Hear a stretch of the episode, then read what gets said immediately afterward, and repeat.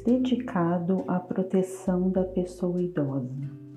Em destaque, ao dia 15, instituído para conscientizar mundialmente sobre a violência contra a pessoa idosa. A ideia é repudiar qualquer forma de violência e alertar a sociedade em geral que é preciso denunciar. Não podemos calar.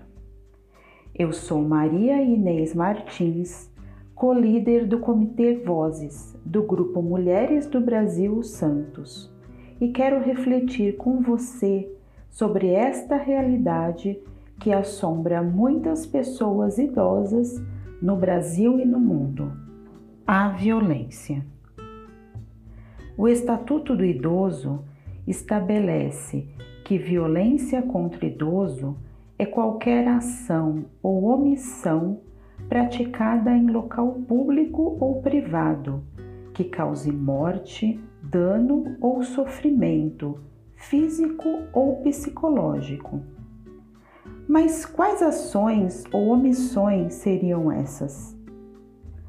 Abusos físicos, beliscões, empurrões, e tapas, abusos psicológicos, menosprezos, discriminação, humilhação, abuso sexual, práticas eróticas impostas por meio de aliciamento, violência física ou ameaças, abuso financeiro, abandono, privação do convívio familiar pelo isolamento, obrigação forçada de ir para uma instituição de longa permanência, atos de descaso com as necessidades básicas do idoso, negligência, descaso proposital da família, dos órgãos públicos ou até mesmo de instituições privadas que caracterizem maus tratos ou abandono,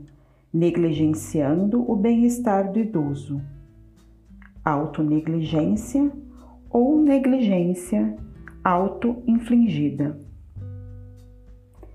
Eu, como voluntária de instituição de longa permanência, já presenciei algum de destes sofrimentos. Já chorei escondida com o impacto que essa violência causou. Já consolei, já denunciei. Meus olhos viram e meu coração sentiu muita revolta, sofrimento, angústia, sensação de impotência. Não lembro aqui de instituições precárias em comunidades carentes, onde os idosos são abandonados na porta, às escuras, onde roedores passavam ao meu lado, esgoto a céu aberto. Falo do poder público Falo da sociedade em geral, que olha para o idoso como algo descartável, sem valor. Muitos estereótipos. Antes que me julguem, sim, já visitei instituições dignas de receber nossos idosos, preparadas, acolhedoras e felizes. É desolador mas precisamos refletir para conhecer, pensar e propor mudanças. A violência contra a pessoa idosa, em sua maior parte, ocorre fora de instituições públicas ou privadas. Sim, isso mesmo, ocorre dentro de casa, do lar onde seria o porto seguro dessas pessoas. Estamos em tempos de pandemia, tempos difíceis para toda a humanidade e a violência contra idoso cresceu muito, assim como a violência doméstica em geral. São os dados que apontam o Ministério da Mulher, da Família, dos Direitos Humanos, através das denúncias do Disque 100. Nos meses com maiores taxas de isolamento social, também as maiores quantidades de denúncias. Por quê?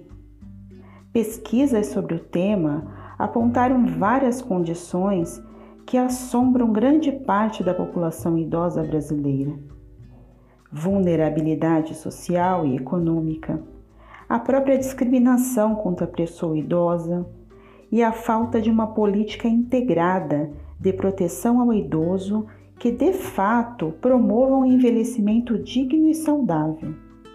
Baixas aposentadorias em famílias grandes sem emprego, dependentes desta aposentadoria. A sobrecarga de cuidadores, as doenças crônicas que deixaram de ser monitoradas em função da pandemia, a falta de apoio social, além de problemas emocionais e psíquicos. O preconceito social contra a pessoa idosa, essa velhofobia, aumentou sim na pandemia, mas ele sempre existiu por aqui. Em outras culturas, como a africana, tem-se a imagem do griot. Na indígena, há uma veneração pelos mais velhos. Nas famílias orientais, principalmente as japonesas, existe também o culto aos antepassados. De que forma queremos ser tratados na velhice? O que nós adultos estamos comunicando aos jovens sobre a história de vida de nossos antepassados? O que a escola tem ensinado às crianças sobre envelhecimento, velhice? Vai além do dia dos avós? Deixo aqui essas reflexões e, para finalizar, uma frase de Augusto Cury. O intervalo de tempo entre a juventude e a velhice é mais breve do que se imagina. Quem não tem prazer de penetrar no mundo dos idosos não é digno da sua juventude. Até a próxima.